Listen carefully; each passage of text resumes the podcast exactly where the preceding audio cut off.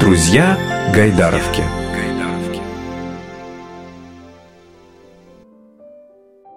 Всем привет! Этот выпуск подкаста «Друзья Гайдаровки» получился каким-то совсем необычным. Его герой Виктор Лунин.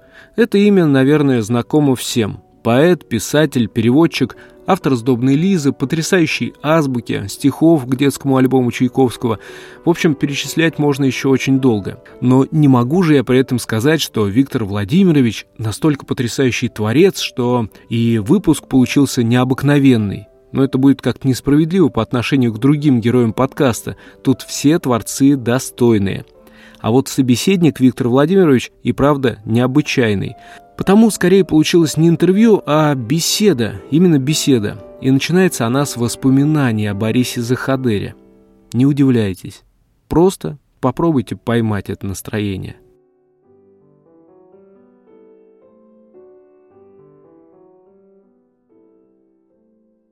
Я так понимаю, что он ведь э, в детскую поэзию пошел неспроста ну, не начинал с этого, что ли? Он вообще Нет, он хотел, был просто кажется, как поэт, поэт, да? да? он вообще начинал, он, прошел, он прошел войну, и после войны вот он начал, и потом пришел к детской, да, его интересовало детское. Он еще любил очень немецкий язык, он знал немецкий язык, и у него был любимый немецкий автор, которого он знал, это Гёте, вот, э, которого он говорил «мой тайный советник». Вот, он даже написал, у него статья есть «Мой тайный советник» о Гёте. Вот, он переводил даже Гёте немножечко. Гёте был очень остроумным человеком. У него, кроме крупных вещей, таких как Фауст там и все, были еще мелкие стихи, иногда ернические, иногда хулиганские. И это невероятно подходило Захадеру, потому что Захадер – по своему характеру он был ерник. Он был человеком, э, который очень хорошо видел и понимал жизнь. И э, остроумно, и иногда сатирически, я бы сказал, ее изображал. Не только э, в своих взрослых стихах, но и в детских. У него же замечательные взрослые стихи. Он потом ведь издал книжку взрослых стихов «Заходерзости» называлась она. Вот, видите, даже в названии есть остроумие заходерзости. Может, тогда из Захадера что-то прочитаете? Прочитаю одно стихотворение, которое он очень любил. Сейчас попробую вспомнить. Видите, я очень давно читал. «Ах, если бы слоны носили бы штаны, какие бы материи были им нужны? Никак не маркизет, и не батист, нет-нет, чертова кожа, рогожа и вельвет. Здорово, замечательно. Он сам очень любил это стихотворение.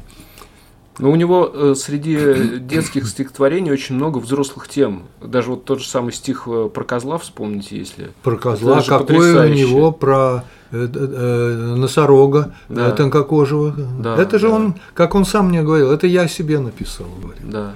Понимаете? И очень музыкальные вот э, стихотворения э, «Звонкий день». Да, Его нет, ну у него можно. много, вообще он много писал, но собственных его стихов у него много, но не настолько. У него огромное количество пересказов опять других стих, стихотворений других поэтов, в частности, польского поэта Бжехвы. Э, многие стихи, которые мы очень любим, это на самом деле стихи Бжехвы. Но Захадер, имея математический ум, он, когда читал чужое стихотворение, он выбир... видел, что поэт в чем-то не дотянул, и он его по-своему перелопачивал, по-своему переделал, и возникало стихотворение самого Захадера. На Горизонских островах, например. Вот. И э, когда Бжехва приехал когда-то, он э, тогда э, прочитал стихи, которые перевел э, Захадер, посмеялся, говорит, мне очень нравится, но это, говорит, уже не я, сказал. Всем привет! Э, вот так э, необычно мы все-таки начнем сегодняшний выпуск. И я думаю, что это оправдано. Дело в том, что сегодня мы встречаемся и э, общаемся с Виктором Луниным, поэтом, писателем, переводчиком. И начали... книги, да. Да, ну, перечислять можно бесконечно. Начали мы с воспоминаний о Борисе Захадере. Почему так произошло? Потому что для Виктора Владимировича, как он признался, ну, это можно сказать, учитель. В какой-то мере, В какой-то да, мере, да, да. да, безусловно. Вас все знают именно вот э, как человека литературного. Э, вы состоялись именно так. И как э, автор, и далее, далее, далее.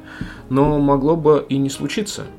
Не всяко могло быть. Поступили в технический институт. Да, в МИИТ. МИИТ. Институт После института несколько лет работали инженером. Затем аспирантура – Аспирантура. Опять же, в Институте космических исследований, в лаборатории у своего э, научного нет, руководителя, там, нет? Пока Институт космических исследований, там я был в аспирантуре.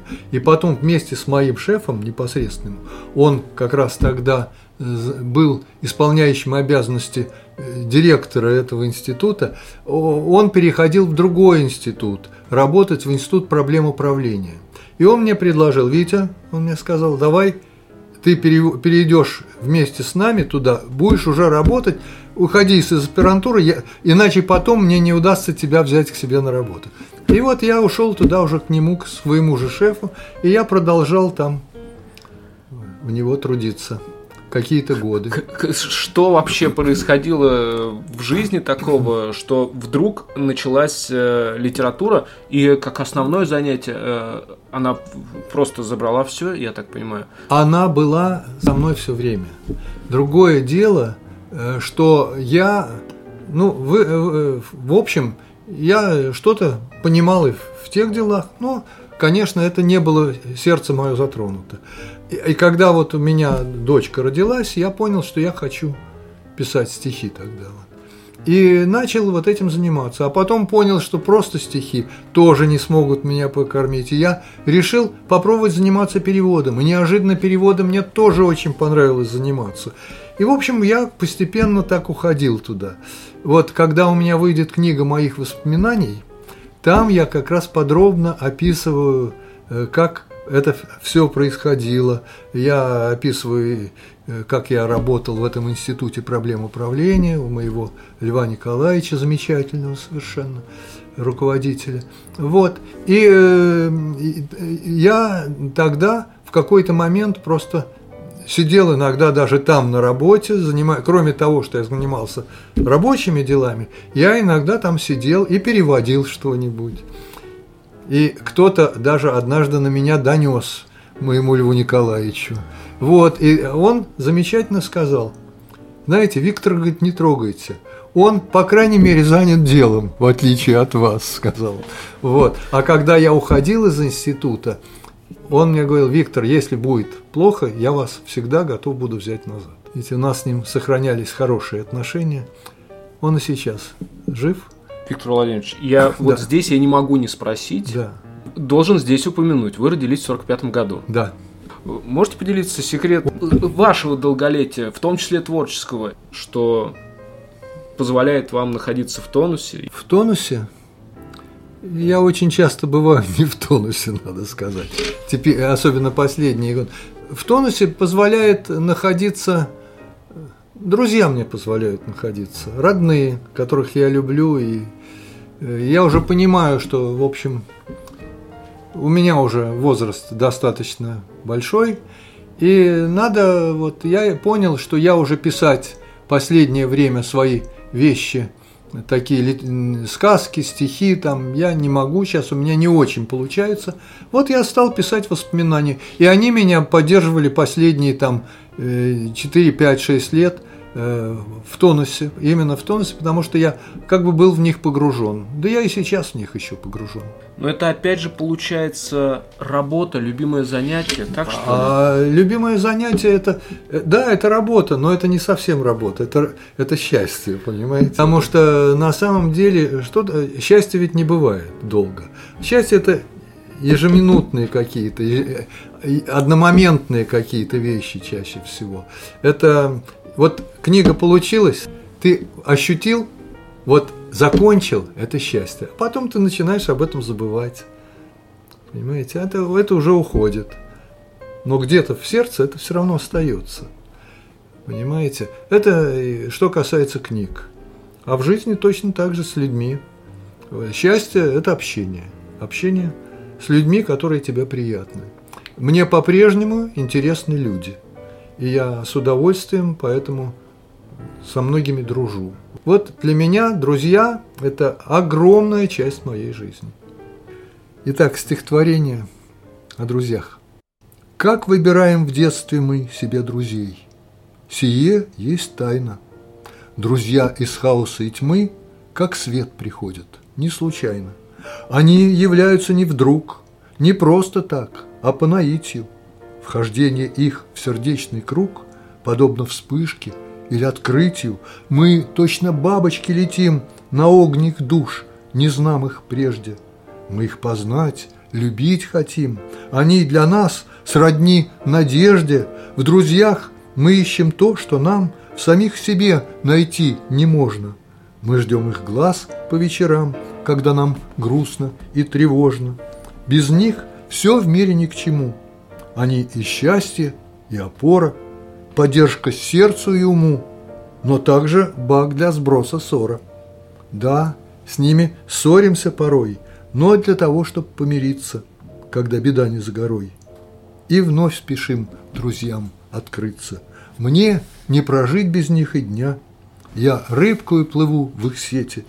Как хорошо, что у меня друзья такие есть на свете.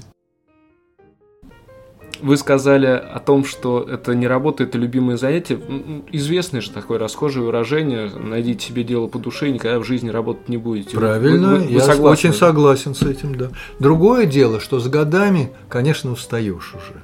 И бывают моменты, когда вот настолько устаешь, что уже ничего не хочется делать. Вот когда я переводил Теннисона «Королевские идиллии», вот это полный свод легенды королев Артуре и рыцарях круглого стола, я все-таки много лет им занимался. И надо было закончить, а, книга большая, это 450 страниц э, поэтического текста, 450 страниц. И э, в конце было послесловие там такое, сложное достаточно. И я его, я понял, что книгу уже если делать, то всю, вместе с этим послесловием авторским. И вот мне, когда я переводил это послесловие, я помню, это было ужасное мучение, я очень уставал. И когда я наконец закончил все, я помню, после вот книга закончена, вся, и я полгода не мог подойти к столу, настолько устал. Понимаете, ну, у кого-то это не так протекает, у кого-то, наверное, быстро все. А у меня медленно. Я вообще медленный человек. Я мало успел сделать в жизни, ну, мне кажется. Да, да, да, можно, тут можно кокетничать. Нет, это, нет, нет, это без всякого кокетства. Я действительно считаю, что я, я во многом мог бы, наверное, больше, если бы вот в какие-то моменты проходило желание вот писать. Тогда я говорю, вот если надоедало писать стихи, я начинал писать прозу. Надоедало писать прозу, я начинал заниматься переводом. Надоедало переводом, я начинал изучать чужие стихи, чужие произведения и вот составлять из них антологии. Причем относясь к чужим стихам как к своим собственным. Я старался, чтобы они мне, вот я их влюбился в эти стихи. И таких стихов было очень много. Вот, и это вот мне позволяло как бы продолжать работать, понимаете, продолжать заниматься литературой, литературным творчеством. И, ну, в общем, поэтому я говорю, ну, это я делал не очень быстро все. Я полагаю, что те, кто... Да. Это, это ваша оценка, конечно же, да. вы на нее имеете право. Но те, кто посмотрит на вашу жизнь, э, на то, что вы сделали, они могут просто сказать, опять же, вспомнив э, еще одно расхожее выражение, кто понял жизнь, тот не спешит. И в данном случае, я вот, например, понимаю, да, а, что вы сделать успели, что сделали, что делаете до сих пор. И я никак не могу сказать, что вы неторопливый. Ну, просто, мне кажется, это немало успеть э, столько. И вот когда вы сказали, что э, переключались с одного занятия на другое, это и позволяло интерес восстановить, допустим, к сочинительству. А не было никогда такого, что уходили обратно в какие-то технические свои дела? Нет, в техническое. Это точно нет. Нет, я ушел оттуда совсем, потому что там, я говорю, там это было по учению моему, э, потому э, какое я получил образование. Это мне очень много дало все равно. Это, Да, это да- важно дало мне, мне кажется, в какой-то мере да. В какой мере? Это э, систематизировало мою память, э, мою, мою систему э, размышлений, мою систему обдумывания всего, понимаете? У меня появилось не, не так вот сегодня это, завтра то, у меня система была уже, понимаете? И вот это мне дало, конечно, мне кажется. Аналитический много. склад? Аналитический склад какой-то, которого поначалу, может быть, и не было. Вы, мне кажется, вы в том числе и э, с поколения тех людей, которые не останавливали на протяжении нескольких десятилетий спор о все же физике или лирике. Этот спор, мне кажется, сейчас в наши дни уже ну забылся что ли. Ну, в наши дни забылся, потому что уходят физики вообще из нашей жизни, мне кажется, в стране. Сейчас мы живем такой жизнью, что боюсь, что еще не скоро в России понадобится наука. Как э, говорил мой младший шеф, вот под Львом был еще один, Гриша Тавризов такой, которого я очень любил, и он всегда говорил так, поэзией занимаются те, кто э, просто вот плохо понимает математику, ка- какая поэзия в математике. Вот он был такой человек, замечательный, исключительный, талантище, написавший замечательную совершенно э, книгу э, по математической теории своей. Никак его никто не мог заставить защититься, потому что он говорит, я вот эту теорему не довел до конца, вот эту мне еще надо. Исключительный был яркий человек, придумал массу замечательных вещей. Понимаете? Вот, вот он считал, что в поэты уходят те, кто неудачники в математике. Но иногда э, в этом для, не, для таких людей, как он, это было правда. Для таких, как я, наверное, таким, как я, и надо было изначально все-таки, может быть, заниматься литературой, понимаете? Но не удалось, видите? Потому что у меня не хватило систематического образования в литературных каких-то вещах. Э, Например, знать историю э, русской литературы с древности там, или, или э, знать западную литературу. Я, конечно, наверстывал, я, конечно, очень много всегда читал, но это была не систематическая вещь. Вот тут Но я, честно говоря, не постеснялся вот этот вопрос э, тоже оставить, когда готовился к нашей встрече. То есть были, да, все-таки какие-то сожаления о том, что не было, Да, э, конечно. не было Да. именно образования. И особенно с языком, потому что языка я учился в обычной школе.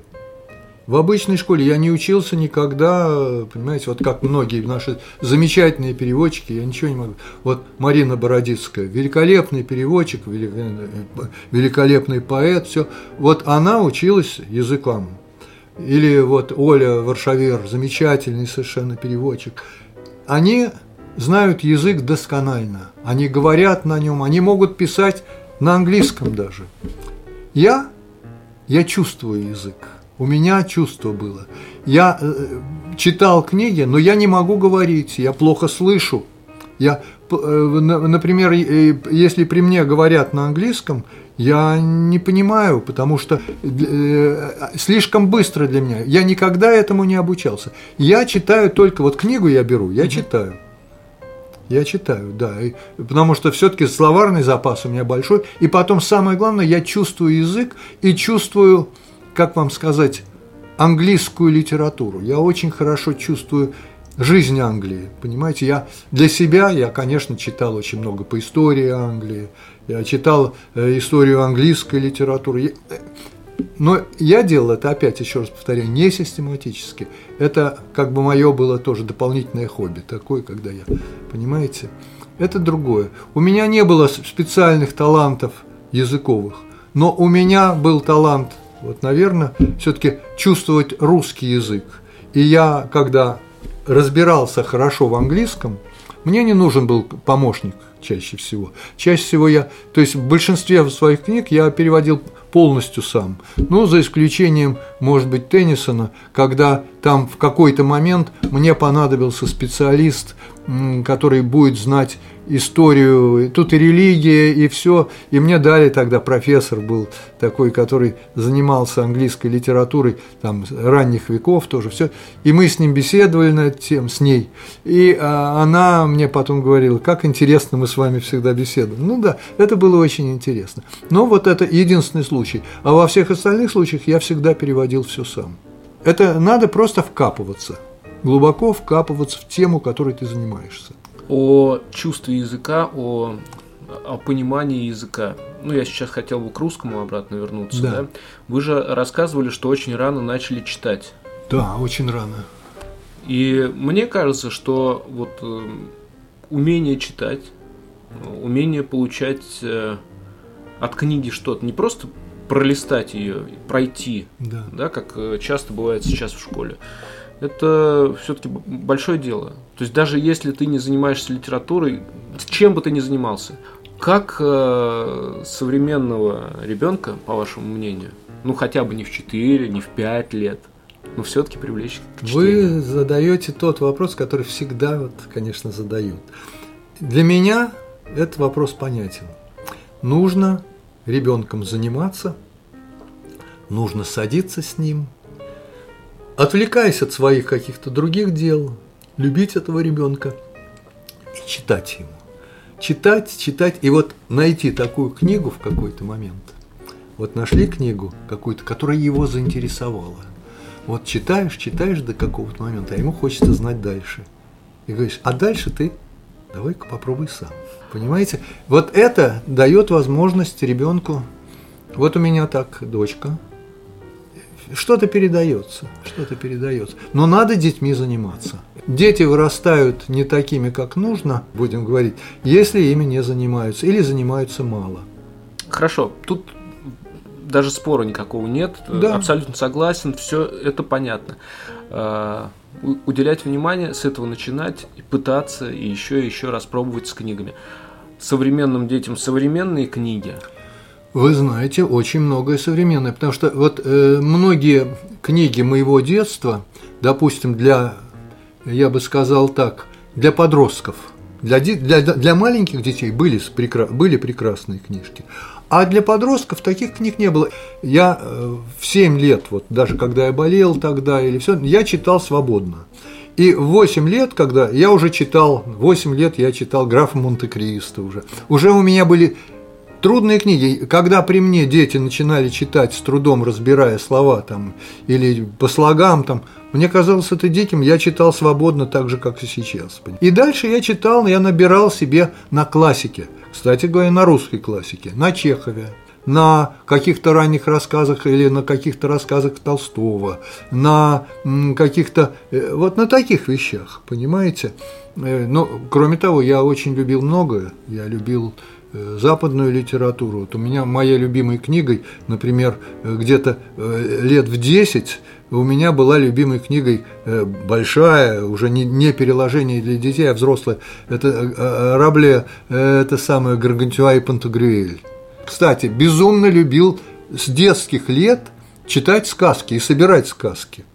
И у меня было, вот когда я закончил школу, у меня было, наверное, больше ста томов разных сказок.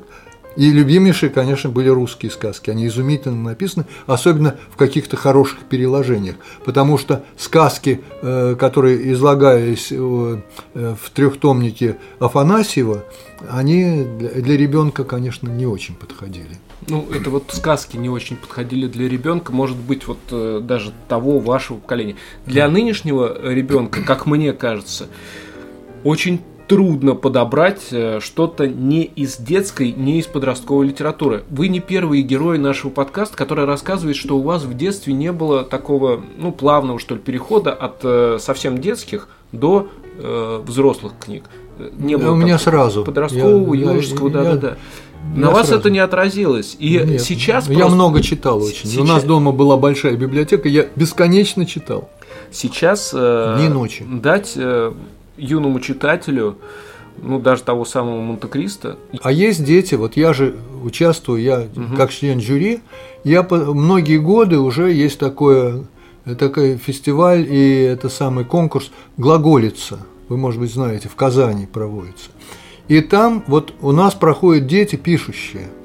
Так вот, вы знаете, там дети, там два потока такой, э, дети от 10 э, до 14, от 14 до 17 как пишут дети, и как много они читают, и как они любят литературу. Ну, там подбираются, конечно, таким образом, но я вижу таких детей много. Много. Много таких. Ну, кому-то подходит просто другое, может то есть это все блажь, что сейчас Совсем нет. нынешнему ребенку невозможно дать э, тот сюжет, который нас интересовал. Который как, интересовал. Какому это не это так же, как говорить, вот народ, вот все а, народ, все. понимаете? Угу. Ну нельзя так говорить, понимаете? Есть э, э, народ такой-то, народ такой-то, народ он разделен на, два, на 100 частей. Понимаете? Одной это подходит, другой не подходит, третий что-то подходит, что-то не подходит. Ну, только так. Не бывает так, чтобы всем это не подошло или всем подошло. Это естественно. В общем, надо вещь. пробовать. Пробовать, пробовать, надо пробовать. И пробовать должны прежде всего, еще раз повторяю, родители. Родители. Э, дом дает, в принципе, на мой взгляд, в чем-то больше школы. Но если с детьми заниматься. Можете сейчас э, поделиться рекомендациями, ну, если мы вернемся опять же к поэзии, к детской поэзии, да.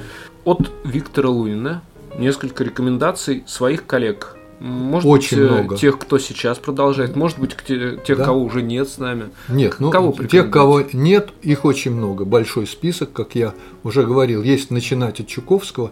Я могу сразу вот 5, 6, 7, 8, 10. Чуковский, Маршак, Хармс, Введенский, вообще Абериуты. Э, потом я обязательно Захадер – Берестов Валентин Дмитриевич, изумительный совершенно. И э, дальше Ирина Петровна Токмакова, э, Генрих Сабгир, э, Юра Коваль, этот самый Эдик Успенский, Юра Кушак, Игорь Мазнин, Леня Ихнин. Это все то, то поколение, те. А дальше пошли более новые. Вот потом появились вот Миша Яснов – изумительный совершенно мой друг стал блистательный поэт, которого я очень любил ну, и по-человечески, и вообще мы были очень близки долгие годы. Мы познакомились с ним в 1973 году, и считайте, вот, ну, до конца его жизни мы с ним дружили, допустим. И, а потом появился Гриша Кружков и Марина Бородицкая, и замечательные совершенно наши поэты, и, и вообще просто и переводчики какие, все они блестящие, понимаете? Это очень яркие люди, люди. На самом деле в них во всех есть что-то такое, я бы сказал, возрожденческое, понимаете? Это люди, в которых, которые любят то дело, которым они занимаются, и отдают ему всю свою жизнь. А дальше вот пришло новое поколение. Вот э, э, потом, кого вот я, если называть лучших, вот вы знаете, есть вот э, такие поэты, вот девочки, сейчас в основном девочки идут, и, впрочем, и мальчики тоже. Вот Стас Востоков, великолепный совершенно, я его очень люблю, он и талантливый поэт, и талантливый прозаик.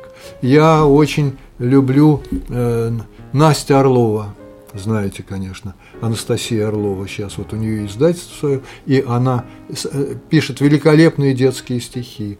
И Юлия Симбирская, замечательный, на мой взгляд, на сегодняшний день, для меня она, например, лучший детский поэт тончайшие, великолепные совершенно стихи, и стала писать прозу, прекраснейшую прозу, и Наташа Волкова, и Лена Ярошевская, и Аня Игнатова, это вот вся такая группа которую я очень люблю, очень их ценю, и более того, я скажу, что вот эта детская поэзия ничуть не уступающая лучшей поэзии предыдущих лет. Это как будто возрождение, новый золотой век детской поэзии, вот настолько. А сейчас входят опять какие-то новые имена. Мне вот сейчас какие-то еще произносят, я их еще мало знаю, но читаю этот нравится, этот нравится, этот. Много. И прозаики такие идут сейчас. Много. Сейчас очень много. Вот я вам перечислил ту группу, которую я просто действительно современных, которые сейчас все живы, все работают. Я их очень люблю всех. Сейчас я предлагаю нашим слушателям обратить внимание на эти рекомендации, потому что это рекомендации от э, Виктора Владимировича, который сам говорит, что для детей нельзя писать стихи математически, выверенно. Надо э, Нет, писать. надо писать душой. Душой. В любом случае надо писать сердцем, понимаете? Ну, у каждого свое сердце, я понимаю, но на- нужно писать так, э, чтобы это э, как бы э, это не было пустышками, понимаете? Ну вот когда пишут там э, под праздник какой-то какие-то стихи, ну неинтересно это все. Это требуется, ну там на 8 марта там еще, или там в советские годы требовали о пионерах, о спортсменах. Ну фигня получается, вот честно скажу. Если пишешь, надо писать так, чтобы это, чтобы это было произведение искусства. Ведь вот я знаю одно, я опять я могу судить по себе в этом.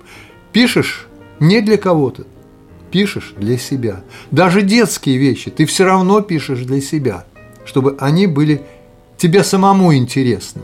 Это не, не та задача, которую тебе дают. Это ты сам себе ставишь эту задачу. Просто у тебя душа требует этой, поставить такую задачу. А потом, когда уже начинаешь читать, ты понимаешь, что да, наверное, это подходит вот детям, а это подходит взрослым. Как вы тоже сказали про одну из ваших коллег, у нее стихотворение, как будто она вас погладила, да? Да, это Ира Пивоварова, да. Один из самых любимых моих поэтов Ирина Пивоварова. Я там вот раньше не упомянул, но она, безусловно, это... Я, я Иру любил, мне она очень нравилась как человек, она была моим хорошим другом. Вот. И эм, она, как поэт, но, безусловно, в тот момент она была вот только вот она, Ирина Токмакова, Ирина Пивоварова, вот, они были, наверное, самыми-самыми. Что-то, может, прочитаете? Ирочки Пивоваровой, давайте. В Австралии далекой есть птица кукибурра. Когда она встречает утренний восход, она смеется громко и радуется бурно и прыгает по веткам задом наперед.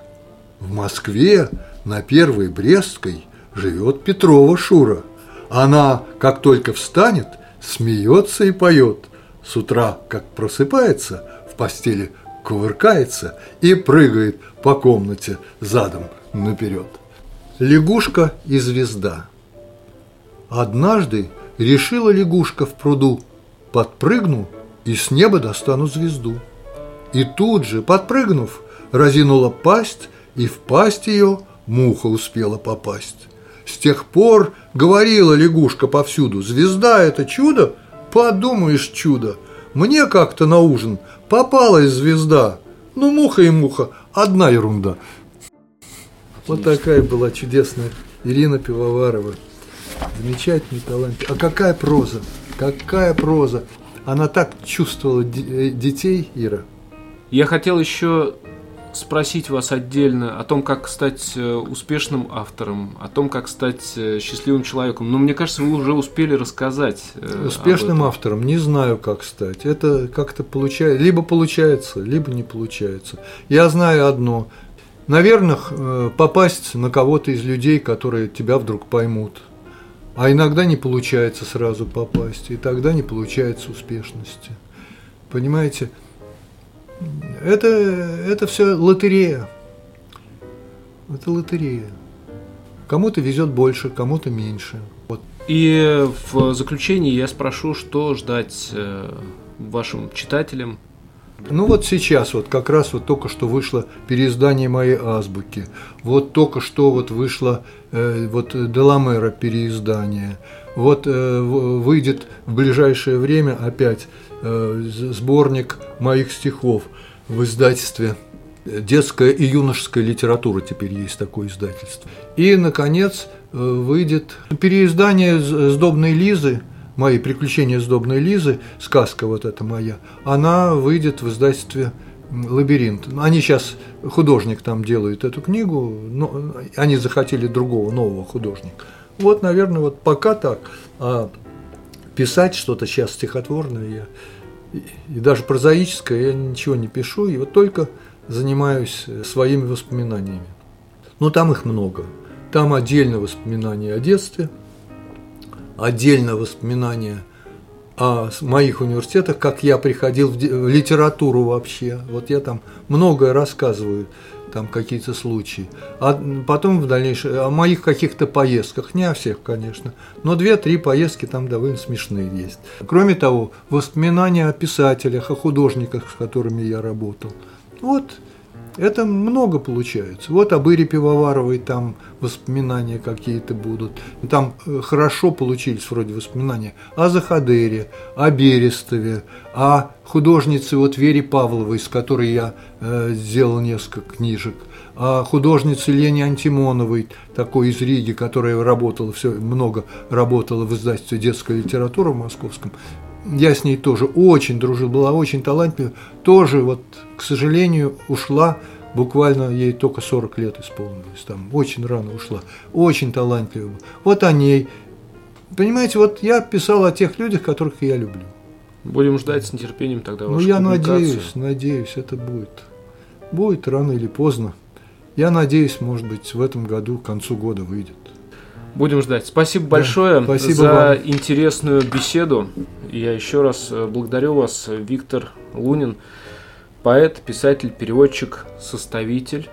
Могу я вас попросить э, в заключении прочитать э, стихотворение, которое не опубликовано ваше? Давайте. Стихотворение, которое долгие годы пролежало у меня в ящике письменного стола. «Слоны в небе. Поверить нельзя. Вместо звезд и луны – на небе вечернем сияют слоны. Десяток красивых и толстых слонов, совсем без ботинок, без шляп и штанов. Сказать вам по правде, мне стыдно глядеть. Ну ладно одетыми ввысь полететь, но так вот висеть вместо звезд и луны, а ну-ка, слоны, надевайте штаны. Но громко слоны протрубили в ответ. «Поверь, ничего в этом стыдного нет. Нам просто хотелось чуть-чуть отдохнуть, чуть-чуть полетать и помыться чуть-чуть. Но если помыться мы в тучах должны, то сам посуди, для чего нам штаны?» Признаться, ответом таким удивлен, глаза протираю. А вдруг это сон? Гляжу я опять. Вот спасибо, слоны. Спасибо за то, что надели штаны.